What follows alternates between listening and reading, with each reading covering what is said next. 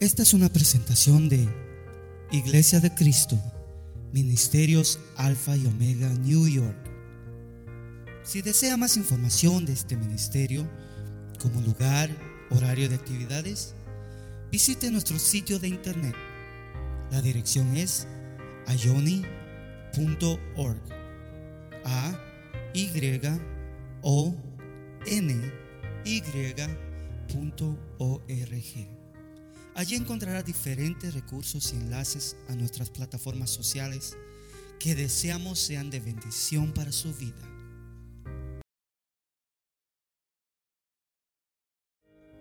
Lo 4, versículo del 1 al 3.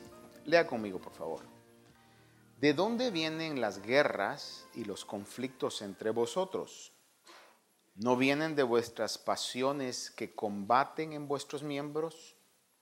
Codiciáis y no tenéis, por eso cometéis homicidio. Sois envidiosos y no podéis obtener, por eso combatís y hacéis guerra. No tenéis porque no pedís.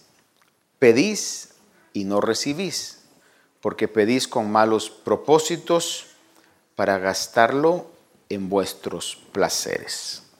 Si usted está leyendo en inglés, lea conmigo, vamos a leer una vez más para hacer un énfasis, if you're reading in English, let's read in English from verse 1 to verse 3. What is the source of quarrels and conflicts among you? It is not the source your pleasures, the wage that wage war in your members.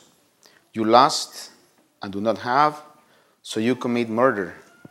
You are envious and cannot obtain, so you fight and quarrel. You do not have because you do not ask. You ask and do not receive because you ask with wrong motives, so that you may spend it on your pleasures. Amén. Quizás su Biblia diga un subtítulo en el principio de esta lectura. La mía dice guerras y conflictos. Eh, en español ponen ese título, Guerras y Conflictos. Y creo que eso está bastante actual, ¿verdad? Con lo que estamos pasando. Hoy día estamos viviendo dos guerras mayores, cada vez más crítica la una de la otra. Eh, usted sabe que Israel siempre ha sido eh, un centro profético y hoy pues es obvio que tenemos que ponerle atención a lo que está sucediendo. No solamente hoy, sino que siempre debiéramos nosotros estar en esa expectativa y estar en esa alerta. Pero hoy eh, eh, los, los, los, eventos nos están eh, gritando, no hablando, están gritando que estamos viviendo el cumplimiento de lo que la Biblia anticipadamente ha dicho que pasaría, que iban a haber guerras, que iban a haber rumores de guerras, pero dice, no os preocupéis, eso es solamente el principio de dolores. Todavía no ha llegado el fin, pero es el principio de dolores. Hoy más que nunca tenemos que estar en esa actitud de estar alertas. Yo digo esto, con los pies en la tierra, pero con la mente en el cielo. Los pies en la tierra, planes, proyectos, metas, todo, sigamos adelante, pero la mente en el cielo, sabiendo que nuestra ciudadanía no está en esta tierra, sino que está en el cielo. Es lo que la palabra de Dios nos dice claramente. Sin embargo, fíjese que al leer esto, no está hablando nada más de dónde vienen las guerras de los países o de las eh, diferentes comunidades, sino que dice de dónde vienen las guerras y los conflictos entre vosotros. Si usted leyó conmigo el versículo 1, dice, ¿de dónde vienen las guerras y los conflictos entre vosotros? No dice en vosotros, porque obviamente todos tenemos un conflicto diario y eso es una realidad que todos vivimos. ¿O habrá alguien aquí que no tuvo guerra esta semana con usted mismo? ¿Verdad que todos tenemos conflictos con, nosotros mismos y es algo que vamos a ser librados de eso hasta que el Señor nos transforme o pues durmamos y el Señor también nos transforme en la resurrección. Ese es, le voy a repetir algo que he dicho. Hoy estamos libres de la paga del pecado. Hoy día estamos eh, peleando contra la eh, influencia del pecado. Eh, pero un día vamos a ser libres del poder total, de la presencia del pecado en nuestras vidas. Hoy todavía estamos peleando contra el poder del pecado. El pecado quiere subyugarnos, quiere eh, esclavizarnos.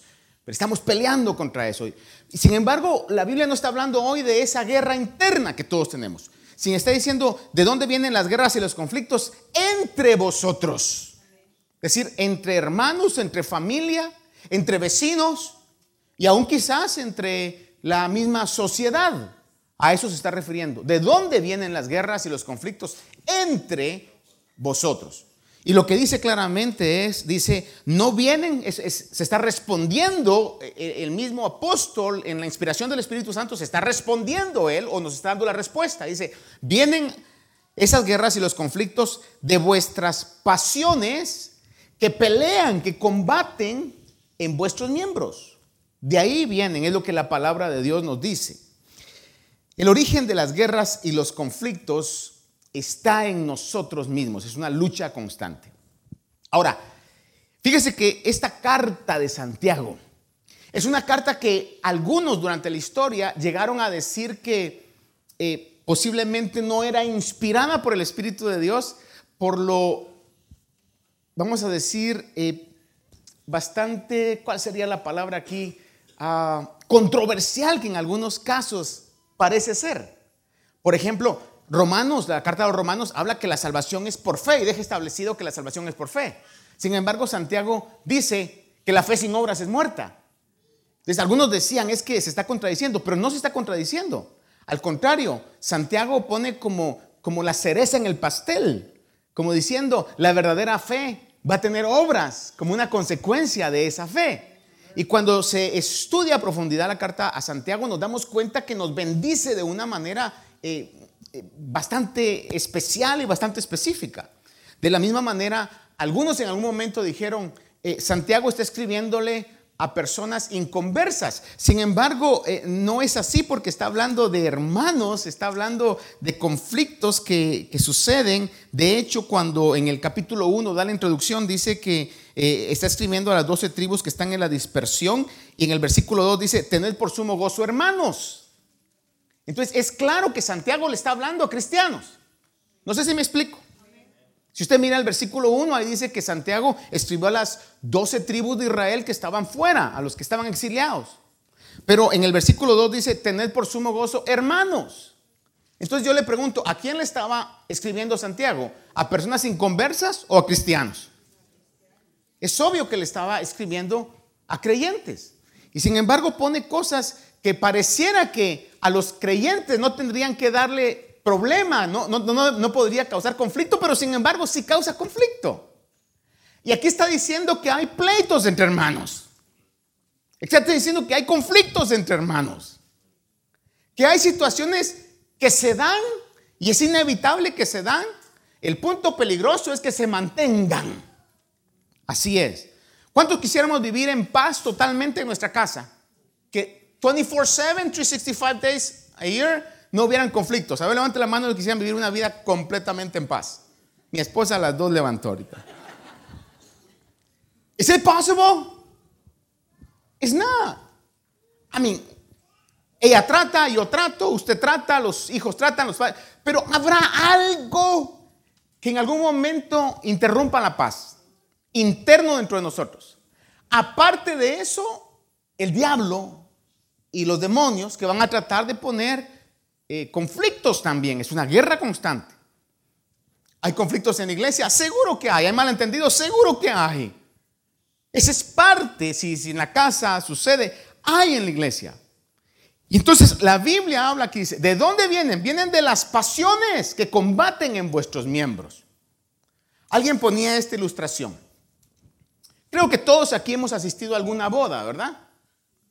¿O alguien aquí nunca ha ido a una boda? Todos hemos ido a alguna boda, ¿verdad? Matrimonio, casamiento, lo que sea. Está el evento, está la iglesia llena, está una alfombra usualmente blanca. Hermano, hay alguien que está tocando o alguien que pone una música muy especial para que la novia pueda entrar. Usualmente el novio está elegante eh, al frente con el, mejor amigo the best man, ¿verdad? Está esperando acá. hermano, eh, la familia, todos cuando vamos a una boda, pues tratamos de ir elegantemente vestidos. Se pone usted su mejor traje, se peinó, se, se echó crema, se rasuró, hermano, o, como, o se arregló la barba como está de moda, ¿verdad? Aquellos que tienen, yo trato, pero me salen rompa filas, hermano. y usted llega en su mejor presentación a esa boda. Pero aunque usted llegue en su mejor presentación a esa boda, aunque el novio llegue en su mejor presentación a esa boda, ¿cuál es el centro de atención en las bodas? La novia. The groom is just an accessory. El novio es simplemente un accesorio ahí, hermano, que va a hacer que, que se vea completa la novia. Pero decía alguien en esta ilustración, escuche esto. La música está sonando, una melodiosa voz comienza a escucharse. El ministro se pone enfrente, el novio se pone emocionado, comienzan a tocar la marcha nupcial, todos se ponen de pie, el ambiente cambia, las luces bajan, se centra el spotlight en la parte de atrás y de repente entra la novia, pero viene despeinada, una pierna cojeando, no trae velo, está rasgado, vestido medio rasgado, llena de lodo. Un tacón de el zapato se le quebró. Las joyas están en todo el piso. Tiene un ojo morado, tiene sangre en la boca y tiene sangre saliendo de la nariz. Porque la novia continúa peleando. Y eso es lo que, si seguimos como seguimos, sería el panorama del matrimonio de Cristo. Y no merece ese tipo de novia. ¿Cuántos decimos amén a eso? La novia sigue peleando. Y por eso es que Santiago en su mensaje controversial está llegando, hermano, a lo más profundo del corazón. En una exactitud, hermano, eh, de, de un médico cirujano está llegando a quitar ese tumor que en algún momento puede hacernos parte de esa novia y que todo lo que se está preparando eh, pueda no estar de acuerdo con la condición en que la novia está. Y en el pasaje que leímos desde el versículo 1 al versículo 3 se hablan ciertas cosas porque dice, codiciáis, habla de codicia, Dice, sois envidiosos, habla de envidia. Y dice, pedís y no recibís porque pedís con malos propósitos. Habla también de autosatisfacción o si usted quiere, egoísmo. Está hablando de que hay codicia, de que hay envidia y que hay una autosatisfacción. Eso es lo que Está hablando que existe en estos hermanos. Dice, leo una vez más, codiciáis y no tenéis, por eso cometéis homicidio. Sois envidiosos y no podéis obtener, por eso combatís y hacéis guerra. No tenéis porque no pedís, y pedís y no recibís porque pedís con malos propósitos, dice, para gastarlo en vuestros propios placeres. Le repito una vez más, está hablando de tres elementos básicamente, que hay codicia, hay envidia y hay una autosatisfacción o un egoísmo, llamémosle eso. Un egoísmo. Quiero tener, pero quiero tener para mí. Yo esta mañana le decía al Señor, cuando estaba eh, despertándome, me vino este versículo otra vez, le decía, Señor, enséñame a pedir para dar. Escuche esto. Enséñame a pedir para tener para dar. Yo le aconsejaría que le ponga a usted cuidado a esto que le estoy diciendo y si está de acuerdo conmigo, usted en su sinceridad y en su, en su eh, devoción personal, medite si le conviene también pedir de esa manera. No pidamos solamente para tener, pidamos yo quiero tener para dar, para bendecir. Porque conociendo cómo Dios actúa, estoy seguro que nunca nos va a faltar porque Dios siempre dará en abundancia. Pero si pedimos solo para tener y no para dar, estamos alimentando la codicia. Porque en este mundo usted se dará cuenta en el mundo, el que tiene un carro quiere dos. Y el que tiene dos quiere tres o quiere mejores que los que ya tiene. El que tiene una casa quiere dos. Tiene dos hijos, pero quiere cinco cuartos. Con diez baños, etcétera. Así somos. Llegamos a tener una cantidad, hermano, de bienes y queremos el doble. Y es como que fuera una competencia constante. Esa es la naturaleza del hombre. Así somos todos. Tenemos eso. Algunos a un nivel más grande, otros a un nivel menos, pero todos tenemos eso. No crea que usted no lo tiene, usted lo tiene también. Quizás no a un nivel elevado, pero todos tenemos algo de eso. Pastor, ¿está mal tener? No, no está mal tener. Pero está mal el que nada de lo que tengamos satisfaga nuestra vida. Cuando nada de lo que tenemos nos satisface, es una luz roja, es una alarma, es un warning. Y ojalá ese warning nos haga sentirnos mal y nos incomode. Porque si no podemos satisfacernos con lo que hoy tenemos, no nos satisfaceremos aunque tengamos todo lo que en este mundo se puede obtener.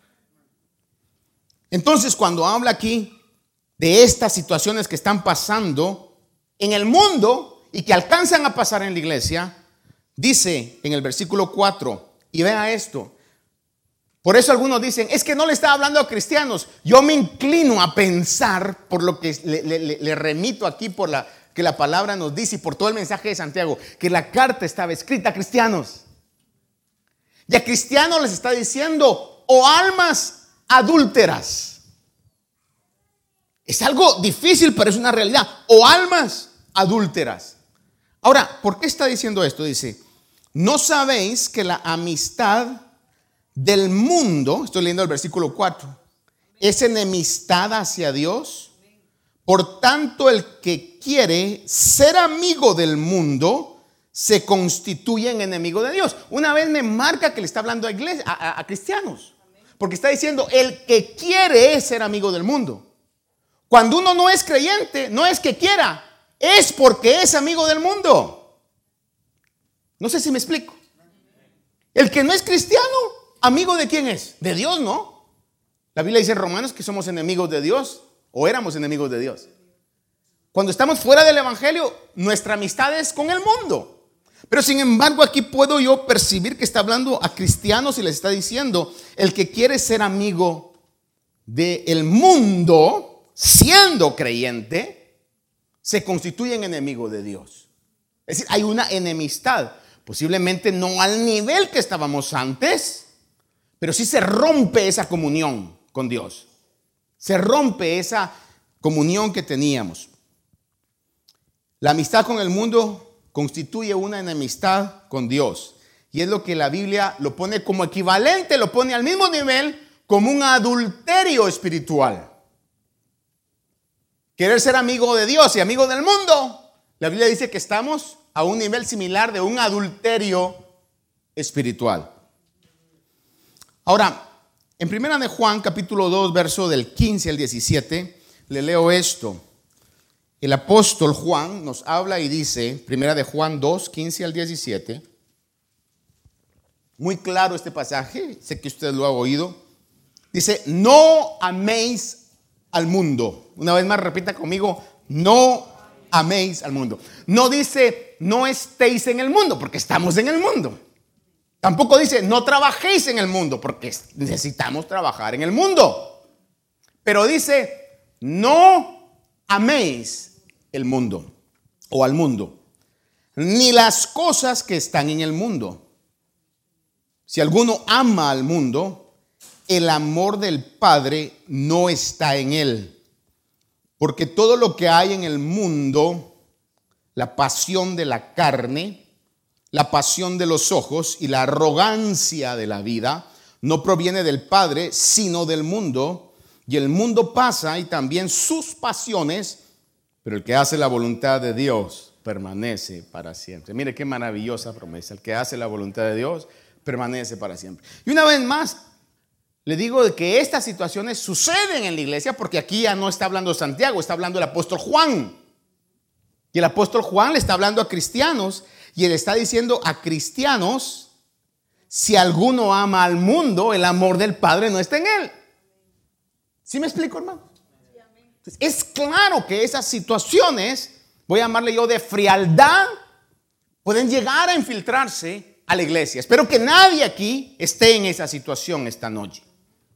Y si estamos, pues que la palabra nos ubique, la palabra nos sane y la palabra nos restaure para que podamos salir diferentes por medio de la administración de la palabra de Dios. ¿Qué es el mundo?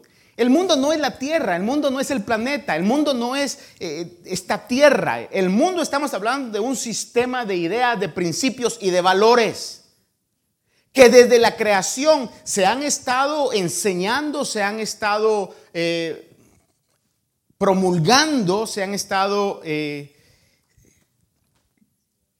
¿qué decir acá? Extendiendo la palabra que estaba buscando.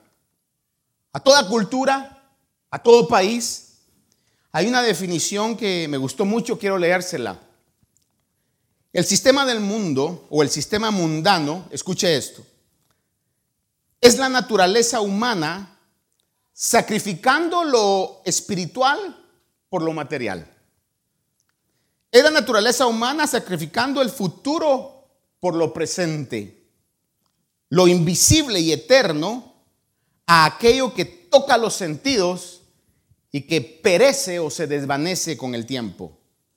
El mundo es una poderosa avalancha de pensamientos, de sentimientos, de principios de acción, de prejuicios, convencionales, de aversiones o de vicios que se han ido acumulando en la vida durante siglos, impregnándola, impulsándola, moldeándola y por consiguiente degradándola. El mundo es ese sistema que prefiere lo temporal por lo eterno. Lo visible, lo que se ve, por lo que no se ve, pero que es más real que lo que se ve. El mundo es eso que sacrifica todo por los, lo que se siente, por los placeres, o lo que se conoce también como hedonismo, que es el término, diríamos, eh, más complicado para eh, decir una vida que solamente busca los placeres. Hedonismo es una doctrina que encuentra su eh, cúspide en una vida de un placer supremo, en todo, hermano. Quiero comer bien, quiero dormir bien, quiero vivir bien, quiero tener lo mejor, quiero ser satisfecho en todo. Eso es buscar una satisfacción en el placer, es seguir una doctrina de hedonismo. Ahora, dice la palabra en lo que leímos, dice que la amistad con el mundo es enemistad con Dios. A ver, repita conmigo, la amistad con el mundo es enemistad con Dios. Eso la, la Biblia dice claramente. Y Juan claramente dice, no améis al mundo. No améis al mundo ni las cosas que están en el mundo. Ahora, el versículo 4 nos dice una vez más, Santiago 4, 4, Dice, o oh, almas adúlteras, no sabéis que la amistad del mundo es enemistad hacia Dios, por tanto el que quiere ser amigo del mundo se constituye en enemigo de Dios. Y vea el versículo, el versículo 5, dice, o pensáis que la escritura dice en vano, él celosamente anhela el espíritu que ha hecho morar en vosotros. Este es otro versículo un poquito controversial, pero antes de ir a esto, déjeme decirle que cuando hablamos de amar al mundo, fíjese que el mundo, en ese sistema de valores, de ideas, se mueve, o lo que mueve al mundo, me voy a atrever a decir esto, what moves the system of the world is money. Lo que mueve al mundo es dinero. Hermano, eso yo creo que ya nos hemos dado cuenta, ¿no? Lo que mueve al mundo es ese amor al dinero. Por eso es que el apóstol eh, Pablo le habla a Timoteo y le dice que la raíz de todos los males es el amor al dinero. Igual manera, aquel que se pregunta, ¿es malo tener dinero? No, porque le estaría contradiciendo yo. Yo le digo, pídale al Señor que le dé para dar. Pero si usted ama lo que recibe, no va a dar. ¿Y qué va a pasar? Se va a poner codicioso y la bendición va a ser lazo para su vida. Pero lo que Dios quiere es que podamos nosotros tener nuestro corazón en Él, a que las cosas que pueda dar, sean pocas, sean muchas, las veamos nada más como un accesorio, como un vehículo, para poder cumplir el propósito eterno nuestro. Sin embargo, el mundo, el sistema de valores e ideas, es movido por el amor al dinero. Por eso es que hay pasajes que lo marcan de una manera tan real. Cuando el Señor Jesús, aquí no es Santiago, no es Juan, es el Señor Jesús que dijo, no podéis servir a dos señores. You cannot serve two masters. It is impossible. You cannot serve two masters. No pueden servir a dos señores. Y le he dicho varias veces y lo repito una vez más. Cualquiera podría decir, no podéis servir a Dios y al diablo. Sin embargo, el Señor no dijo eso. Dijo, no podéis servir a Dios y a las riquezas. ¿Dónde lo dijo? Lucas 16, 13. Dice, ningún siervo puede servir a dos señores. So if Jesus is stating that fact, don't try to argue with him. Si Jesús está diciendo esto, no tratemos de pelear en contra de eso y decir, no, yo, yo creo que yo sí puedo. No, no podemos, ninguno de nosotros podemos. No podéis servir a dos señores. Dice, porque o aborrecerá a uno y amará a otro, o se apegará a uno y despreciará al otro. No podéis servir a Dios y a las riquezas. A ver, repita conmigo. No podemos servir a Dios y a las riquezas.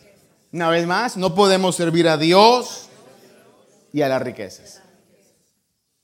That's crystal clear in the Bible. Eso está claro en la palabra de Dios. No dice no podéis tener, pero dice no podéis servir. Porque cuando comenzamos a dejar que las posesiones, porque cuando hablo de dinero no me refiero nada más a cash, estoy hablando de posesiones. Porque hoy en día ya estamos en una sociedad donde quizás ni siquiera usted tiene dinero en su cartera, sin embargo sí tiene dinero. What are you talking about? You have plastic. And now you don't even need plastic en el teléfono. Ahí. Estamos hablando de posesiones. Eso es lo que la Biblia dice. Hay un dicho, mi esposa la otra vez me lo, me lo enseñó, que hace mucho sentido. Dice, el dinero es un buen sirviente, pero un terrible amo. El dinero es un buen sirviente, pero un terrible amo. Si el dinero nos, domina a nosotros, pobre de usted y pobre de mí. Pero si nosotros sabemos utilizarlo, dichoso usted. Por eso, hermanos amados, pidámosle al Señor, danos Señor para dar. ¿Cuántos hoy estarían dispuestos a unirse conmigo y decir, Señor, yo me, uno con, el pastor, Señor, danos para dar. Dame para dar, Señor. Pero mire bien, no lo estoy comprometiendo hoy, nada más estoy diciendo que lo pida, ¿verdad? No estoy diciendo, ya está atado. No, no, no, es un deseo nada más. Si eso se confirma, pídaselo. Pero que sea honesto en su corazón. Dame para dar. Porque Dios que nos conoce dice, te voy a dar lo suficiente a que tu corazón no se ate. Como las palabras de Agur. No me des tanto como para que me olvide de ti ni me dejes de dar como para que tenga que robar. Dame lo que necesito. Pero yo llegué y se me hizo una realidad eso, Señor.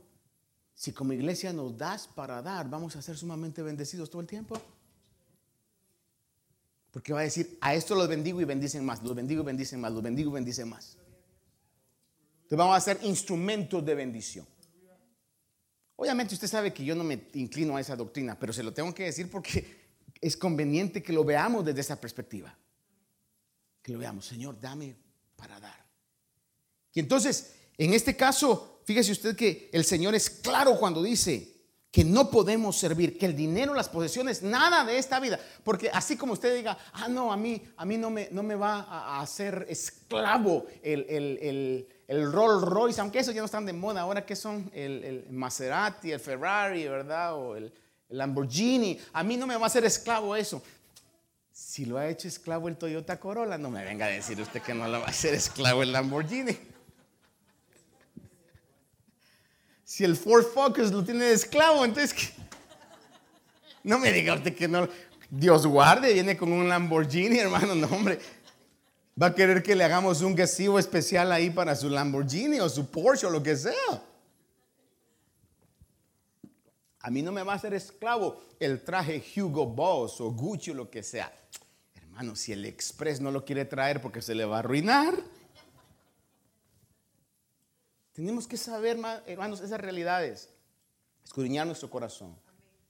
Y decirle al Señor, Señor, limpia mi vida para que yo pueda ser un buen siervo y te pueda amar a ti por sobre todas las cosas. Recuérdese que el amor al dinero es el que mueve al mundo. Por eso Pablo le dice que la raíz de todos los males es el amor al dinero. Primera Timoteo 6:10 lo dice. Es triste siempre esta historia cuando me recuerdo, yo digo, y le pido al Señor cada vez en una oración rápida, le digo, Señor, permite que yo no vaya a ser así. El apóstol Pablo tuvo un compañero de ministerio. ¿A cuántos de aquí nos hubiera gustado ser compañeros de ministerio del apóstol Pablo? Hermano, 14 de las 27 cartas escritas por él Obviamente no era una compañía agradable porque o lo andaban persiguiendo o se andaba escondiendo porque lo querían matar, pero miraba unos prodigios, milagros, revelaciones. Hermano, Pablo, te apedrearon. Hoy sí, ¿será que estás muerto? ¿Te vas a levantar como te levantaste la otra vez? Hermano, una vida tan emocionante lo mordían las serpientes y las sacudía las echaba al fuego. Hermano, era algo espectacular. A mí me hubiera gustado, honestamente, espiritualmente hablando, me hubiera gustado, hermano. Y hubo un hombre llamado Demas que tuvo la oportunidad de ser compañero de Pablo, pero Pablo en 2 Timoteo 4:10 le habla a Timoteo y le dice, Demas me ha abandonado. Pero mire la razón, habiendo amado este mundo presente. Entonces, déjeme hacer una pausa aquí, hermano, y quiero que hacer una cortita reflexión con usted. No nos creamos más fuertes que demás. Por si alguien dice, ah, ese Demas, qué, qué mala onda. Ese Demas, qué débil. Qué actitud más pobre. What a guy. How was it possible to abandon Paul? Don't think that you are better than him. Maybe you are worse. Porque el mundo es fuerte. Pudo alcanzar a Demas. Me ha abandonado amando o habiendo amado este mundo presente. Entonces, la amistad del mundo, hermano, va a ser algo que constantemente vamos a estar peleando en contra de esa amistad, de ese sistema de valores que van a querer que usted abandone lo, lo invisible o abandone lo invisible por lo visible. Abandone lo eterno por lo temporal. Y que sigamos nada más con una actitud hedonista o una actitud de busca del placer temporal y dejemos realmente lo eterno. En el versículo 5, nada más quiero llegar al versículo 5, o quizás, sí, al 5, dice, siempre en Santiago 4, dice, o pensáis que la escritura dice en vano, Él, hablando de Dios, celosamente anhela el espíritu que ha hecho morar en vosotros. Por eso yo no entiendo por qué hay gente que dice que Santiago fue escrita a personas que no eran cristianas. Se me hace totalmente ilógico. Porque dice, no les pudo haber dicho almas adúlteras, pero ahí está diciendo que les hizo morar el Espíritu. Y no puede estar diciendo, ah, no, pero eso sí se lo dijo a la iglesia y lo demás se lo dijo al mundo. Entonces, ¿cómo yo voy a saber qué dijo Pablo a la iglesia y qué dijo Pablo al mundo? O sea, o se lo dijo a la iglesia o se lo dijo al mundo. Y aquí, hermanos, en la secuencia de lo lógico, del objetivo de esto, me estoy dando cuenta que se está hablando a la iglesia. Y a la iglesia le dice, o pensáis que la escritura dice en vano que Dios, Él celosamente anhela el Espíritu que ha hecho morar en nosotros. Mire, en la Biblia no aparece esa frase. No aparece en el Antiguo Testamento, no aparece esa frase. Dios celosamente anhela el Espíritu que ha hecho morar en ustedes. Y esto tenemos que entenderlo desde este principio. Es como el principio cuando ha oído usted esta frase. Mire, no me vaya a juzgar ahorita, déjeme que termine. ¿Ha oído usted esta frase que el mundo dice? El mundo dice, como dice la Biblia, ayúdate que yo te ayudaré. O como Dios dice, ¿cuántos han oído que el mundo dice eso? Ahora, ¿cuántos saben que la Biblia no dice eso? Ahora, ¿lo enseñará la Biblia? ¿Sí? La Biblia lo enseña. Dice que Dios bendice el trabajo del diligente. Bendice el trabajo de nuestras manos. Es más, lo pone en un punto tan crítico en el Nuevo Testamento que dice, el que no trabaja, que no coma. Y más radical que eso no puede hacer. Porque el estómago nos mueve a muchos, a muchos hermanos. Y entonces, el principio sí lo enseña. De igual manera, los teólogos y yo, que no me meto en esa categoría súper grande, pensamos que es el mismo principio que está hablando aquí. Cuando dice, Él, la escritura enseña, o la escritura dice, está hablando de que la escritura enseña este principio. Que Dios, óigame esto, celosamente anhela el espíritu que ha hecho morar en nosotros. ¿Sabe que para Dios es un agrado cuando nosotros venimos y decimos, Señor, quiero pasar un tiempo contigo. ¿Se imagina usted Dios agradándose de eso? Porque la Biblia así lo enseña. Quiere tener una comunión con nosotros. Le voy a leer un pasaje, hay varios más, pero le voy a leer uno nada más, o dos. Deuteronomio 6, del 13 al 15, o escuche esto, dice. El Señor hablando al pueblo de Israel le dice, temerás solo al Señor tu Dios y a Él adorarás y jurarás por su nombre, no seguiréis a otros dioses, a ninguno de los dioses de los pueblos que os rodean, porque el Señor tu Dios que está en medio de ti es celoso. No sea que se encienda la ira del Señor tu Dios contra ti y Él te borre de la faz de la tierra. Y otros pasajes que dicen lo mismo los encontramos en Éxodo 24 y 5 y Éxodo 34, 14. No lo voy a leer, se lo cito nada más.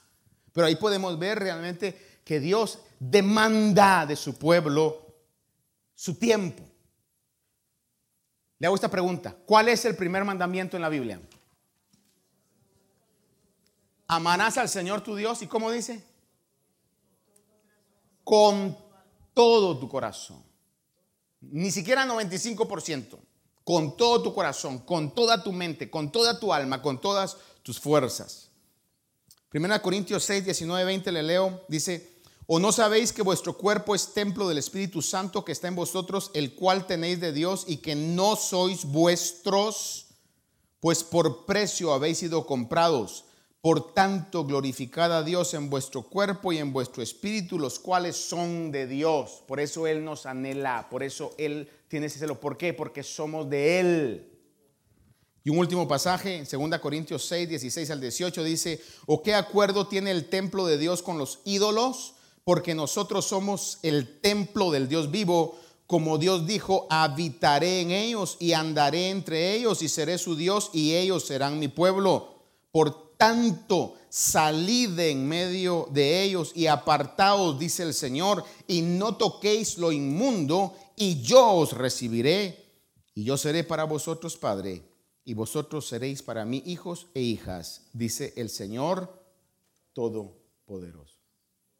Le digo estos pasajes para que usted vea que aunque la Biblia literalmente no dice eso, la Biblia enseña ese principio. Que Dios cela el Espíritu Santo que ha puesto en nuestros corazones. Esperamos que esta meditación haya bendecido su vida. Si desea más información de este ministerio, como lugar, horario de actividades, visite nuestro sitio de internet. La dirección es ayoni.org. A Y O N Y.org. Allí encontrará diferentes recursos y enlaces a nuestras plataformas sociales que deseamos sean de bendición para su vida. Bendiciones.